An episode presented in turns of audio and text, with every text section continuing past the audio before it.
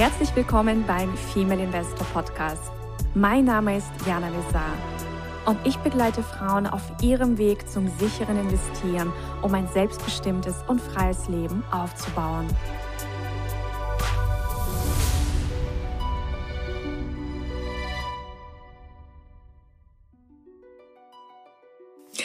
Hallo und herzlich willkommen zu einer neuen Folge beim Female Investor Podcast.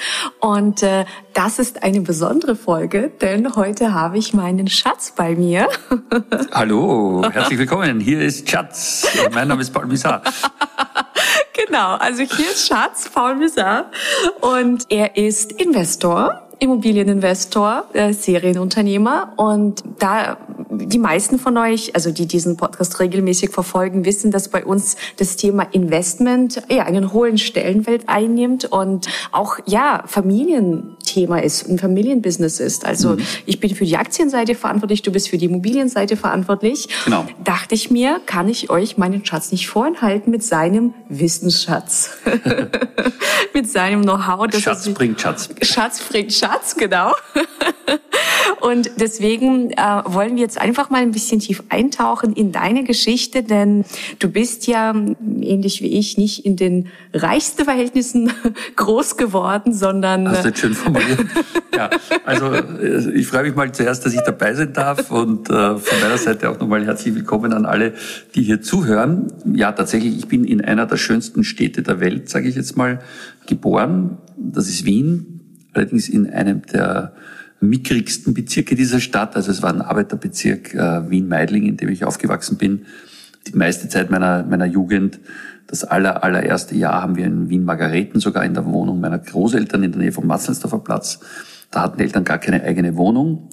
Und ja, dann habe ich eben am Beispiel meiner Eltern beobachtet, wie so der Weg, sage ich jetzt mal, von nicht mal eigene Wohnung in die, ja, vielleicht etwas leicht gehobene Mittelklasse mit Häuschen im Grünen am Stadtrand. Das ist ja so der Traum der meisten schon. Und ja, ich habe ähm, beobachtet, wie meine Eltern mit vielen Entbehrungen, mit viel Sparen und äh, harten Willen sich das erarbeitet haben. Ist ja an sich sehr, sehr, ja, muss, muss man gratulieren. Aber auf der anderen Seite habe ich mir trotzdem dann immer die Frage gestellt, warum Mittelklasse, warum gibt's Autos untere Mittelklasse und gehobene Mittelklasse und warum äh, gibt sich 90 Prozent der Bevölkerung damit zufrieden, überhaupt Mittelklasse zu sein. Und irgendwie ist in mir dann der Wunsch gewachsen, früher oder später, obwohl ich jetzt keine großartigen Vorbilder im Bekanntenkreis oder im Freundeskreis oder äh, im Elternhaus hatte. Also wir hatten, wir haben bis heute da keine Unternehmer großartig. Aber irgendwie, ja, was Besseres mal zu schaffen und äh, auch für die eigenen Kinder, für die eigene Zukunft. Und ich glaube, ich habe oft selbst drüber nachgedacht, was war so der erste Auslöser, noch bevor ich Seminare besucht habe, noch bevor ich mit dem Thema Persönlichkeitsentwicklung so richtig äh, warm geworden bin. Ich glaube, das aller, allererste, ich habe gern gelesen und ich habe gern äh, Biografien erfolgreicher Menschen gelesen. Und ich glaube, das war so der erste Gamechanger in meinem Leben. Mhm. Spannend. Und wann kamen Immobilien ins Spiel? Weil viele vermuten ja, dass du schon dein Leben lang Immobilien machst, aber du hast ja quasi deine Karriere erstmal in einem Konzern gestartet, ja. ganz klassisch, ähm, ich ja auch. Wie war dein beruflicher Werdegang? Also beruflicher Werdegang, ich bin äh, mit 16 von zu Hause ausgezogen, weil ich das so wollte und äh, habe da gewusst, okay, wenn ich auf eigenen Beinen stehen will, und wenn ich selbstständig sein will, dann muss ich Geld verdienen. Und ich habe dann die Ausbildung gemacht zum Großhandelskaufmann und habe dann zum Glück in einem Konzern angefangen, wo der Vorstandsvorsitzende, also der Chef von 167.000 Menschen damals, das war die Bayer AG, selbst als Azubi, also als Auszubildender, seine Karriere gemacht hat. Und der hat damals eine sehr amerikanische Devise rausgegeben. Er hat gesagt, die Menschen werden nach Leistung belohnt und nicht nach Ausbildung oder nach irgendwelchen Zertifikaten oder, oder irgendwelchen Studienrichtungen. Und das kam mir natürlich damals sehr entgegen, weil ich war sehr fleißig, sehr ehrgeizig, habe viel gearbeitet und äh, Leistungsprinzip hat mir immer schon gut gefallen. Da habe ich gedacht, ja gut, dann muss, muss ich halt mehr Leistung bringen als die anderen. Und so habe ich dann auch die ersten beruflichen Jahre meines Lebens zugebracht, bis ich dann irgendwann Anfang 20 in den Vertrieb gewechselt habe. Und da habe ich dann sehr, sehr schnell diese klassische Konzernkarriereleiter durchgemacht, von Verkaufsgruppenleiter über also Key Account Manager, Verkaufsgruppenleiter, Vertriebsleiter und dann mit 25 war ich dann tatsächlich Marketingleiter. Und ja, ich habe auch in der Zeit schon begonnen, im kleineren Stil in Immobilien zu investieren. Also auch schon in meinem Angestellten Anfängen. Das waren halt ganz, ganz kleine Sachen am Anfang. Und ich habe dann meine erste Gewerbeimmobilie, das war 1992, also jetzt muss ich mal kurz nachrechnen, da war ich so 28. Das war aber noch ein kleines Ding, verhältnismäßig kleines Ding. Und ich bin dann die nächsten Jahre dann auf den Geschmack gekommen, habe dann 94, 95 meine ersten größeren hm, Gewerbeimmobilien gekauft. Dann habe ich äh, das Nachbargrundstück dazu gekauft. Dann habe ich eine alte Mühle noch gekauft und umgebaut. Dann irgendwann habe ich dann begonnen, die ersten Umwidmungen anzugehen und so weiter. Und das ist dann so ein fortlaufender Prozess gewesen. Einerseits vom Mindset her, die Dinger wurden immer größer, mhm. ähm, auch ein bisschen aufwendiger. Und ich weiß noch ganz genau, wie ich zum Beispiel das erste Mal damals im Schilling-Bereich noch, als ich das erste Mal eine Immobilie damals über eine Million, musste ich mal so richtig drüber schlafen und dann waren es die erste Euro-Million paar Jahre später, also nach heutigem Geld dann faktisch das Zehnfache von der alten Schilling-Million oder 13-fache von der alten Schilling-Million, fast 14-fache. Und so ist es aber dann gewachsen. Und alle paar Jahre kam dann so ein, so ein Schub. Und einer der größten Schübe war dann tatsächlich in der Krise nochmal 2007, 2008. Da habe ich dann das erste Mal eine Gewerbeimmobilie mit 24.000 Quadratmeter Gewerbefläche. Also das war schon richtig groß dann. Und weiß noch, das war also dann nochmal so ein richtiger Gamechanger. Davor gab es aber viele, viele, viele, viele kleinere Schritte von, ich sage jetzt mal so eine durchschnittliche Wohnung hat ja vielleicht 100 Quadratmeter oder 70 bis 150 irgendwo. Dann die ersten Mehrfamilienhäuser, wo man halt dann äh, vielleicht so 500, 600 Quadratmeter hat, äh, dann die ersten Gewerbeimmobilien mit 2.000, 3.000 Quadratmeter je Stück und dann mit 6.000 und das waren also so richtige, ja, Quantum Lips. Quantum, genau. Es ist gewachsen und gewachsen und du hast verschiedene ähm, Dinge ja auch im Immobilienbereich schon gemacht. Was machst du aktuell am liebsten und vor allem, wie siehst du aktuell den Immobilienmarkt? in Deutschland Also ich komme zuerst auf den ersten Punkt zu mhm. sprechen, damit diejenigen, die mich nicht so gut kennen, auch wirklich wissen, ich habe schon sehr unterschiedliche Sachen von Studentenwohnungen über Seniorenwohnungen, um jetzt mal die andere Altersgruppe, also zwei sehr unterschiedliche herzunehmen, beides schon ausprobiert. Mehrgenerationenhaus. Wir haben ähm, Lofts. Ärztezentrum, äh, Lofts äh, oder Gesundheitszentrum besser gesagt. Auch in vielen dieser Bereichen ziemlich noch am Anfang, als diese Trends erst neu kamen. Also ich habe vieles auch einfach getestet, ausprobiert. Äh, wenn ich irgendwas gelesen habe, dass in irgendeiner anderen Region was funktioniert, habe ich gesagt, okay, das kann bei uns auch funktionieren und habe es einfach getestet. Ja, nicht alles mit Erfolg, gab auch Rückschläge, gab auch äh, ein bisschen Lehrgeld da und dort aber im Großen und Ganzen. Und du hast jetzt ein gutes Thema angeschnitten. Ich weiß, ich habe dann 1997 war es, glaube ich, das erste Mal mir eine alte Mühle gekauft, die ich umgewidmet habe und wo ich dann drei Wohnungen reingebaut habe. Also das eine war so ein wirklich großes Ding, loftartig schon, so über zwei Ebenen mit 250 Quadratmeter oder so und dann unten zwei kleinere Wohnungen mit je 100 Quadratmeter. Und das war schon sehr spannend, fand ich schon gut. Und da habe ich das erste Mal dann drüber nachgedacht, dieses Mühlengebäude, das stand also vorher viele, viele Jahre leer und, und, und da ist wenig passiert. Und dann habe ich mir das erste Mal gedacht, es gibt doch so viele Gebäude, die eigentlich leer stehen oder nur so alte Backsteingebäude, die als Lagerhallen genutzt werden. Und da müsste man doch schön Wohnungen. Und ich habe dann reinmachen können oder Büros. Und ich habe dann Bücher verschlungen zu dem Thema. Und so richtig angeheizt wurde ich dann nochmal, als ich nach USA geflogen bin und mir Lofts angeschaut habe und das in live gesehen habe, habe ich gesagt, das muss einfach, äh, auch der Markt bei uns braucht sowas. Und das war dann auch nochmal so ein richtiger Meilenstein, würde ich sagen. Ich weiß noch in Leipzig, ich habe hier in Leipzig studiert, gab es irgendwann auch so die ersten Lofts und ich fand das auch total aufregend, in so einem Loft mal zu sein. Oder also das ja, ist schon also was für Besonderes. Diejenigen, die jetzt nicht sich vorstellen können, stelle ich vor eine alte Fabrikshalle, sechs, sieben, acht Meter Raumhöhe in der Mitte mhm. beim Giebel mit einer Galerie eingezogen, wo man von oben runterschauen kann, vielleicht mit einem Glasboden noch oder mhm. mit so einem mhm. Stahlgeländer auch. Und riesig groß natürlich, zwei, drei, vierhundert Quadratmeter. Also richtig halt äh, großzügiges Wohnen. Mhm. Ja, und das war absolut eine spannende Sache.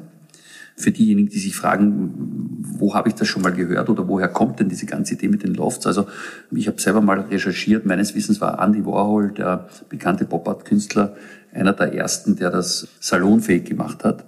Er hat damals in so einer Fabrikshalle gelebt, gearbeitet. The Factory hieß das Ding, artgerecht sozusagen. Und da hat er damals sehr viele Superstars hin eingeladen der damaligen Zeit.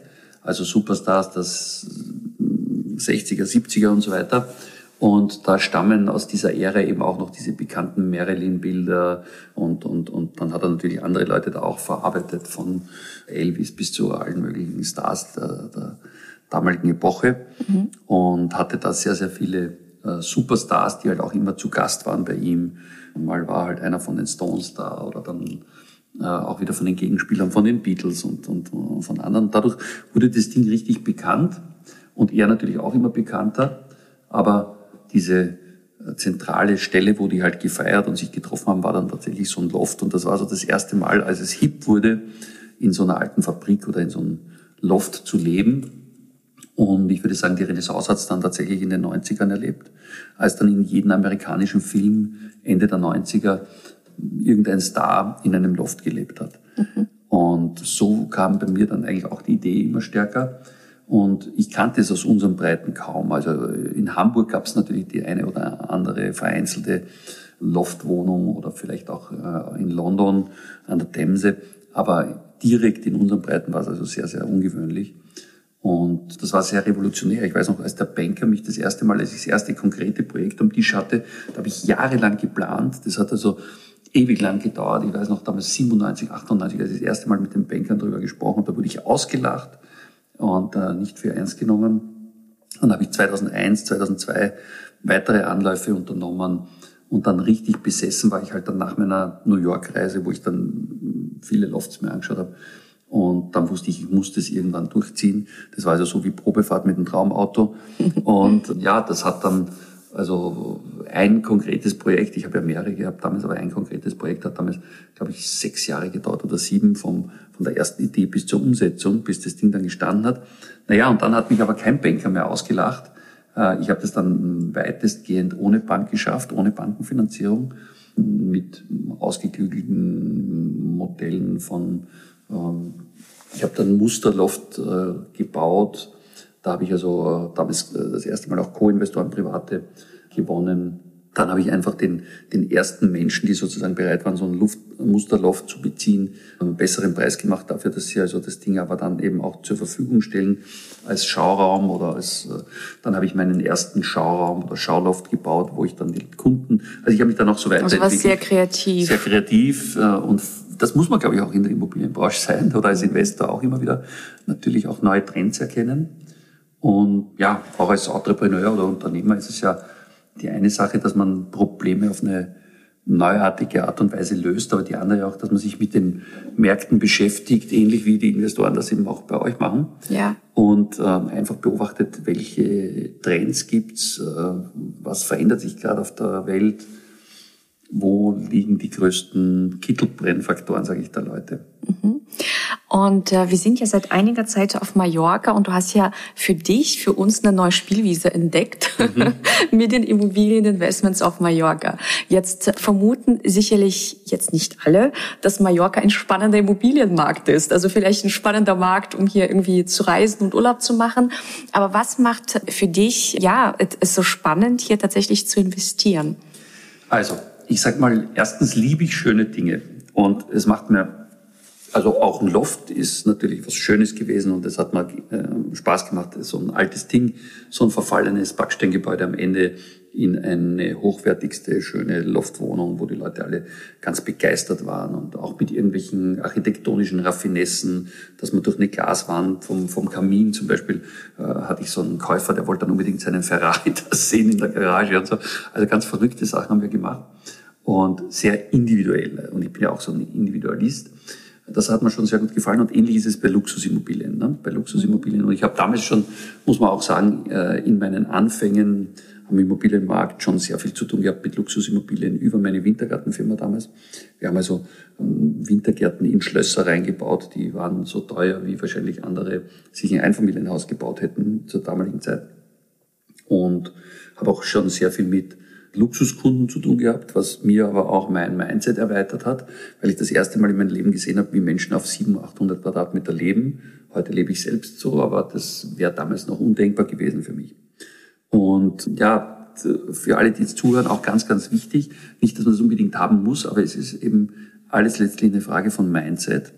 Und wenn du deinen Raumthermostat schaffst, höher zu drehen, und das schaffst du natürlich am besten, wenn du mit Menschen zu tun hast, die schon das Leben leben, was du gern träumen möchtest äh, oder wovon du noch träumst.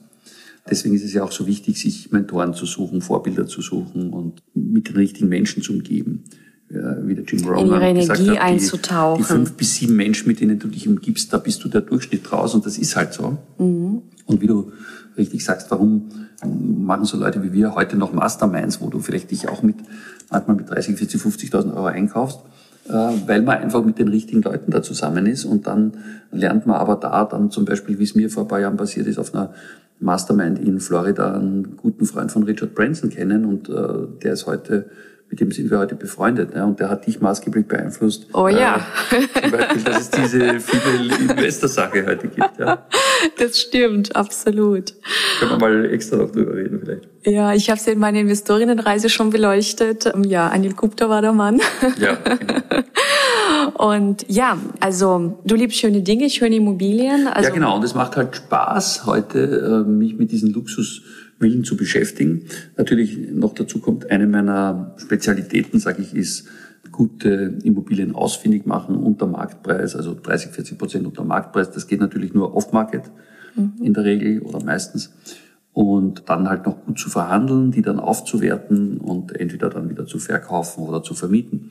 Und das macht halt, sage ich jetzt hier, extrem Spaß auf der Sonneninsel ich sage wahrscheinlich der spannendste Markt seit äh, dem Monaco der 70er Jahre oder Saint-Tropez zur Zeit von Brigitte Bardot.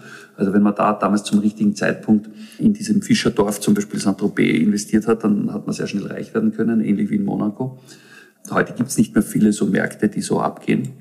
Und wenn man sich heute die besten Ecken auf Mallorca aussucht, das sind das auch nur ganz wenige. Also wenn viele jetzt glauben, ganz Mallorca ist ein interessanter Investitionsmarkt, muss ich sie leider enttäuschen. Es gibt eben nur auf der eh schon relativ kleinen Insel, wo man nur von einem Tag unterwegs ist, von der einen zur anderen Seite drei Stunden oder so. Also du kannst in einem Tag eigentlich die Insel abfahren. Aber da gibt's eben die besseren und die noch besseren Lagen und auf die haben wir uns konzentriert. Und die besseren und die ganz guten Immobilien. Mhm. und das macht halt Spaß. Mal abgesehen, wenn du eine drei Millionen Villa 30 Prozent unter Marktwert kaufst, dann hast du eigentlich bei einem Deal eine Million verdient. Also es ist wesentlich spannender, als sich jetzt, so wie das halt die meisten da draußen machen, vielleicht so eine Wohnung zu kaufen mit 40 Euro Cashflow und dann äh, hoch zu skalieren in Richtung finanzielle Freiheit. Ich glaube, die meisten äh, wird schon beim Zuhören schlecht und denken sich, das funktioniert sowieso nicht. Ja, wir spielen andere Spiele. Wir spielen andere Spiele. und ja, deswegen auch, weil viele mich fragen, warum Tycoon Akademie? Tycoon steht einfach für mich für groß, egal ob jetzt äh, im unternehmerischen, im klassischen Sinn, ein großes Business aufzubauen oder eben im Immobilienbereich, äh, nicht dich mit irgendwelchen kleinen Fischen rumzuärgern, sondern vernünftige Sachen zu machen. Und das macht Spaß, das macht Freude. Und man darf eines halt auch nicht vergessen, die Liga, in der wir uns bewegen. Ich sag mal, es gibt relativ viele Menschen, die sich in der Liga unter einer Million bewegen. Also da, da sind sehr viele Mitspieler unterwegs. Ich würde sagen, bis 1,2, 1,5 Millionen gibt es auch noch viele Zahnärzte, Rechtsanwälte und so weiter, die mehr oder weniger aus der Portokasse da mitmischen. Wenn es dann in eine Liga geht über 2 Millionen, zwischen 2 und 5 Millionen, das ist für manche institutionelle Anleger zu klein. Die sind dann also eher so in der, sage ich mal, 7 bis 10 Millionen, 20 Millionen, 30 Millionen Paket, Immobilienpaket-Villa also Immobilienpaketbereich unterwegs. Und das ist aber genau der Bereich, wo wir stark sind und wo ich glaube, dass wir auch unseren Co-Investoren große Möglichkeiten bieten können, weil die eben dann die Chance haben, auch vielleicht teilweise mit kleineren Beträgen, vielleicht möchte mir das jetzt bitte nicht übel nehmen, wenn ich sage 50 bis 200.000, 300.000 sind kleinere Beträge, aber aus Sicht jetzt eines Großinvestors sind das kleinere Beträge und die können dann trotzdem bei so Millionenbeträgen mitmischen oder Millionenprojekten und kriegen halt ihren prozentuellen Anteil ausbezahlt, wie wenn sie jetzt äh, eben bei einem Großprojekt mitmischen. Und äh, das ist eben das, diese Chance, die wir einerseits geben mhm. und auf der anderen Seite macht es mir halt selber auch Spaß für uns selbst, auch als Familie, da halt gutes Vermögen aufzubauen. Egal, ob man jetzt flippt oder ob man einfach nur schaut, dass die Dinge gute Rendite abwerfen. Ich habe jetzt vorher, bevor wir jetzt äh, uns hier zusammengesetzt haben, hatte ich noch einen äh, Termin mit potenziellen Investoren, denen ich mal vorgerechnet habe. Ich meine, wenn du heute in München oder in Wien oder in einer anderen Weltstadt, in den meisten deutschen Städten zumindest eine Immobilie kaufst, dann bist du irgendwo bei Faktor 30, 35, 40. Das heißt, du brauchst 35 oder 40 Jahre, bis die Immobilie mit Mieteinnahmen wieder du erinnern hast, also bis dir Geld verdient hat. Das eine Projekt, was wir jetzt gerade, äh, wo ich jetzt gerade jemand eingeladen habe, Co-Investor zu werden, äh, da komme ich auf einen Faktor 14 ja, oder 14,2 mhm. oder so. Also nach 14 Jahren ist es bereits hundertprozentig wieder zurück das Geld und unter heutigen tagesaktuellen Gesichtspunkten, wenn ich jetzt davon ausgehe, dass die Preise noch wahrscheinlich deutlich steigen werden der Immobilien, geht da wahrscheinlich in den nächsten Jahren noch viel mehr. Zumal wir ja in einer extrem inflationären Phase uns gerade befinden. Und äh, wir wissen ja beide, die einzigen Dinge, die dich vor Inflation letztlich schützen, das sind Sachwerte. Und da stehen eben beides Aktien und Immobilien ganz oben. Ja. Schauen wir vielleicht nochmal auch ganz kurz den Markt in Deutschland und Österreich an. Also was macht für dich Mallorca attraktiver im Vergleich zu Deutschland und Österreich? Also alleine ich hatte schon in den letzten Jahren mit, würde ich sagen, fast 50 Nationalitäten zu tun. Mhm. Es gibt also mit Sicherheit 25 bis 30 Nationalitäten, die extrem stark vertreten sind auf äh, Mallorca. Das ist, äh, das sind neben den Deutschen, äh, allen Dachraumteilnehmern natürlich traditionell die Briten, traditionell London ist ja auch nur zweieinhalb Stunden Flugzeit entfernt. Dachraum, alle Städte zwei Stunden oder Stunde 40, glaube ich, war der schnellste Münchenflug bis jetzt, den ich erwischt habe mit Rückenwind. Aber das ist schon mal super spannend, aber auch die Skandinavier, die Franzosen, die Russen, die, wir hatten schon mit Arabern zu tun, mit Ägyptern, mit, ja, also sogar US-Amerikaner, die verstärkt Also die ganze Welt kauft hier ein. Eben, und das macht so spannend, weil ich sage, die ganze Welt wird sich nicht irren. Äh, und es hat einen Grund. Also wenn so ein Richard Branson, der ja überall auf der Welt investieren könnte, hier investiert, jetzt wieder und sogar etwas, was er schon mal verkauft hat, wieder teuer zurückkauft und, und, und noch woanders investiert oder egal wie man jetzt über ihn denken mag, Bill Gates mitten im Lockdown im letzten hier auf der Insel in ein Hotel investiert, dann ist das für mich schon symptomatisch, dass die Menschen, die wirklich sehr reich sind und sehr vermögend sind, die können sich ja aussuchen, wo sie investieren. Mhm. Und wenn jetzt US-Amerikaner extra hier rüberfliegen, um hier zu investieren, wird auch das Gründe haben. Und äh, das sind nicht nur Wirtschaftstreibende, das sind genauso bekannte Hollywood-Schauspieler, das sind äh, Menschen aus dem Spitzensport. Also allein wenn wir jetzt über bekannte Namen reden, könnte man uns wahrscheinlich da jetzt 20 Minuten unterhalten über Familien Schumacher, Quanz, das halbe Sommermärchen-Team des deutschen Fußballs, die hier investiert sind, teilweise Nachbarn hier und so wieder, von Schweinsteiger und Co. Äh, bis zu Oliver Kahn. Also Sänger, ne, Dieter Bohlen liebt Mallorca genauso wie Maffei und Reinhard Fendrich, wenn ich jetzt bei den Österreichern.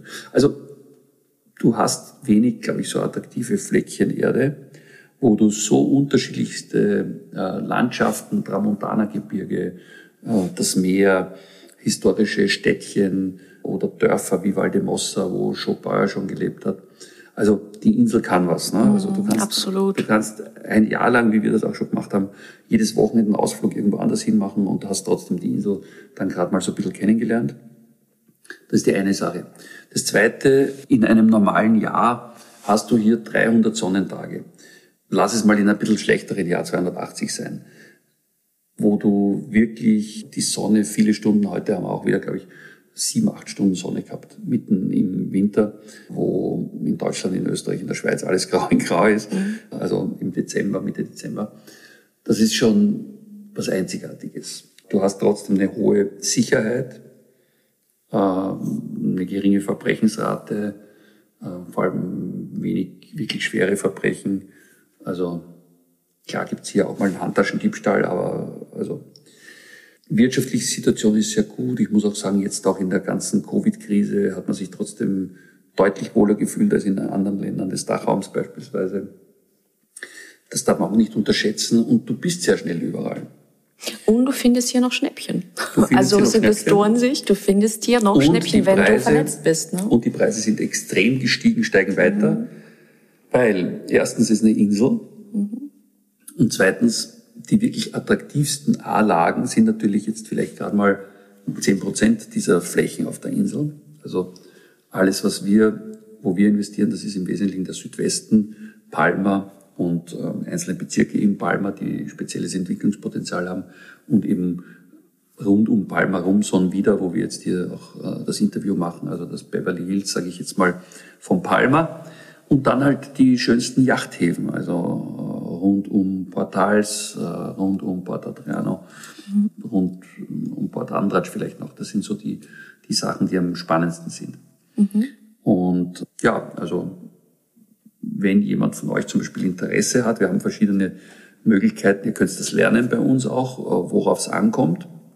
Äh, da mache ich natürlich Mentorings mit meiner Akademie regelmäßig. Aber also ja, speziell quasi, wenn jemand auf Mallorca investieren auf möchte. Auf Mallorca investieren möchte. Mhm. Grundsätzlich kann man natürlich auch prinzipiell von mir Immobilien lernen. Also habe ich ja schon, wie gesagt, kaum irgendwas im Immobilienbereich inklusive Bauträgerbusiness und so weiter nicht gemacht. Aber ganz speziell Mallorca. Und wenn jemand sagt, na gut, ich verdiene zwar super in meinem Beruf und habe auch, mache mir auch Sorgen, dass mein Geld da am Konto gerade jetzt rumliegt irgendwie, weil wer weiß, was da alles noch kommen kann. Ich habe aber nicht Zeit, jetzt 30 Immobilien in Zukunft zu besichtigen in einem Monat, dann sage ich ja auch kein Problem, dann kannst du bei uns als Co-Investor einsteigen. Das ist die eine Möglichkeit oder die andere Möglichkeit, wenn jemand sagt, ähm, ich möchte unbedingt eine eigene Ferienimmobilie auf Mallorca, die ich auch selbst bewohne, wo ich auch selbst Urlaub mache, aber ich bin trotzdem ja nur zwei Monate im Jahr oder vielleicht maximal drei da und die restliche Zeit steht das leer, soll sie auch Geld verdienen, dann haben wir auch dafür äh, Lösungen entwickelt. Also auch da gibt es Modelle, wo ich in eine Immobilie investieren kann, sie selber nutzen kann und dann trotzdem auch Geld verdienen kann damit. Mhm. Und was sind für dich die wichtigsten Eigenschaften eines richtig guten Investors? Hm, die hm. wichtigsten Eigenschaften eines guten Investors, also erstens mal so wie immer im Leben Ausdauer, dranbleiben, Hartnäckigkeit, aber auch manchmal Geduld. Also viele meiner besten Projekte habe ich nicht sofort abgeschlossen. Mhm. Das gilt jetzt nicht nur für meine aktuelle Frau, sondern das war auch ein längeres Projekt, aber auch dazu beim, machen wir eine andere Folge. Auch beim Immobilieninvestment gab es solche Sachen, wo ich wirklich dran geblieben bin und ja, dann einfach nach es langer, gibt, langer es Zeit. Es gibt ja diesen einen Satz, the money is in the waiting. genau, genau. Ja, das Zweite, du musst eine Fantasie haben. Also du musst etwas sehen, vielleicht in der Immobilie, gerade wenn man Immobilien entwickelt, was der jetzige Eigentümer noch nicht sieht. Das hat viel mit Manifestieren auch zu tun, mit, äh, ja, mit, mit Vorstellungskraft. Auch das kann man lernen. Und was würde ich sagen, ist sonst noch ganz, ganz wichtig, Verhandlungstechnik. Mhm. Ähm, Vor allem im Immobilienbusiness, ja. Genau, also mhm. richtig verhandeln können. Also das ist auch eine der Sachen, die ich meinen äh, Menschen, äh, die zu mir ins Mentoring kommen, auch beibringe, weil ich sage, das ist ohne dem entsprechenden Mindset und ohne der richtigen Verhandlungstechnik wirst du es auch nicht schaffen. Und das heißt jetzt nicht, dass du äh, so gut verhandelst, dass du da jetzt alle über den Tisch ziehst, sondern ganz im Gegenteil. Das heißt, dass du dich einfach in die andere Person auch hineindenkst, sagst, okay, was ist denn sein Kittelbrennfaktor? Und das ist nicht immer der Preis. Für manche Menschen war es einfach wichtig nach dem Brexit, äh, für viele Briten, die Angst hatten, Pfundkursrisiko, wie, wie verhält sich die britische Regierung, wenn sie weiter ihren Hauptwohnsitz auf Mallorca halten und so weiter, kriegen die dann vielleicht ihre Pensionen nicht mehr ausbezahlt, dann geht's dir nicht drum, ob du jetzt den letzten Cent aus der Immobilie rausholst, sondern dass du die schnell verkauft hast. Und das wollten viele dann auch. Mhm. Und da haben wir einige Schnäppchen zum Beispiel. Dann ähm, gab es natürlich in Lockdown-Zeiten einzelne Gastronomen beispielsweise, die Cash gebraucht haben durch die äh, Lockdown-Zeiten. Oder andere Unternehmer, die sich vielleicht auf ihr Core-Business besonnen haben und gesagt haben, okay, ich brauche jetzt meine Liquidität für das, da verkaufe ich lieber ein, zwei Immobilien vom Familiensilber ab und hole mir damit Liquidität. Mhm. Auch da ist dann nicht so wichtig, dass der seinen letzten äh, Bestpreis bekommt, sondern die haben teilweise die Immobilien vor 20 Jahren eingekauft und ohne die schon viel Wertsteigerung, auch wenn ich die 30 Prozent unter Marktpreis, unter heutigen Marktpreis kaufe. Mhm. Und ja, all das muss man eben wissen und geschickt verhandeln. Den anderen natürlich auch nicht äh, dann schlecht aussehen lassen beim Verhandeln. Auch ganz wichtig, immer Respekt, Würde, Anerkennung. Auf Augenhöhe. Auf Augenhöhe. Ja. ja. Und eine abschließende Frage. genau. Ich bin ein Heiser, habe heute schon viel gesprochen, muss ein Stück Wasser trinken dazwischen. Für alle, die beim Investmentthema noch ganz am Anfang stehen. Mhm. Äh, ich meine, wir haben uns ja auch aus äh, bescheidenen Verhältnissen hochgearbeitet. Äh, was würdest du diesen ähm, ja, Anfängerinvestoren, Neuinvestoren und Investorinnen an die Hand geben? Worauf kommt es an? Also was ist so dein Tipp? Was sind deine Tipps für Anfänger? Ja, sagen wir so, die größten Fehler macht man meistens, wenn man mit dieser Try-and-Error-Methode unterwegs ist. Also mhm. wenn man mhm. alles versucht, sich selbst beizubringen und glaubt, man spart damit Geld, indem man, äh, was natürlich ein Irrglaube ist, äh, die Kundinnen, die jetzt zuhören, das sind ja Kundinnen, die schon in deinem, vielleicht der eine oder andere äh, in deinem Mentoring war, vielleicht sich damit beschäftigt hat, aber der eine oder andere vielleicht auch noch davor steht. Und da würde ich mal sagen, also einer der wichtigsten Punkte ist, wenn du einen Mentor kriegen kannst, such dir einen, der schon dort steht, wo du hin willst. Und die zweite Sache ist, spar nicht am falschen Fleck, sondern such dir den oder die Beste, die du kriegen kannst. Das war übrigens eine meiner Leitsätze. Und ja, rechtzeitig meldet sich jetzt auch unser Junior im Hintergrund soweit. Ja, der Junginvestor, unser Baby-Investor Leonardo. hat, auch, hat auch einen Kommentar beizutragen. Ich sage immer... Wir haben jetzt nämlich die Zeit genutzt, der hat gerade geschlafen, aber sagt, wir nehmen jetzt ein Interview auf. Genau. Also Vermögensaufbau reich werden ist eigentlich relativ einfach, wenn ich es mal in drei Sätze... Du musst erstens was haben, was, womit du Geld verdienst. Idealerweise macht es dir ein bisschen Spaß. Zweitens, du musst einen Teil dieses Geldes auf die Seite legen und gut investieren. Und da sind wir beim dritten Punkt. Es macht einen riesen Unterschied, wie du investierst. Absolut. Und das ist der entscheidende Faktor. Und wenn du da die richtigen Leute an der Hand hast, die dir das lernen, übrigens, ich hatte ja auch meine Mentoren. Jana hatte auch ihre Mentoren. Das heißt, das ist einfach wichtig, von guten Leuten zu lernen. Und äh, dann kürzt du den Weg entscheidend ab. Absolut. Und die beste Investition, ganz, ganz äh, alter legendärer Satz, aber ist die in Bildung. Und da soll man eben nicht sparen. Und das Gleiche gilt bei finanzieller Bildung, weil die wird eben in unseren Schulen nicht gelehrt. Und vor allem, wenn du sie dir einmal angeeignet hast, das kann dir niemand mehr wegnehmen. Richtig. Das ist einfach in dir drin. Ja, also deswegen würde ich sagen, wenn du heute äh, noch wenig Geld hast zum Investieren, also wenn du jetzt gerade mal so eine Handvoll Tausender hast, dann, dann investiere die in deine Weiterbildung. Es wird sich lohnen, ja. Und äh, nicht überlegen, äh, dann habe ich nachher nichts mehr zum Investieren, das ist der falsche Denkansatz, weil das Geld nachher zum Investieren wirst du kriegen. Das wirst du kriegen aus deinem normalen Einkommen heraus, weil du musst halt einen Teil davon behalten, aber das ist nicht das Thema.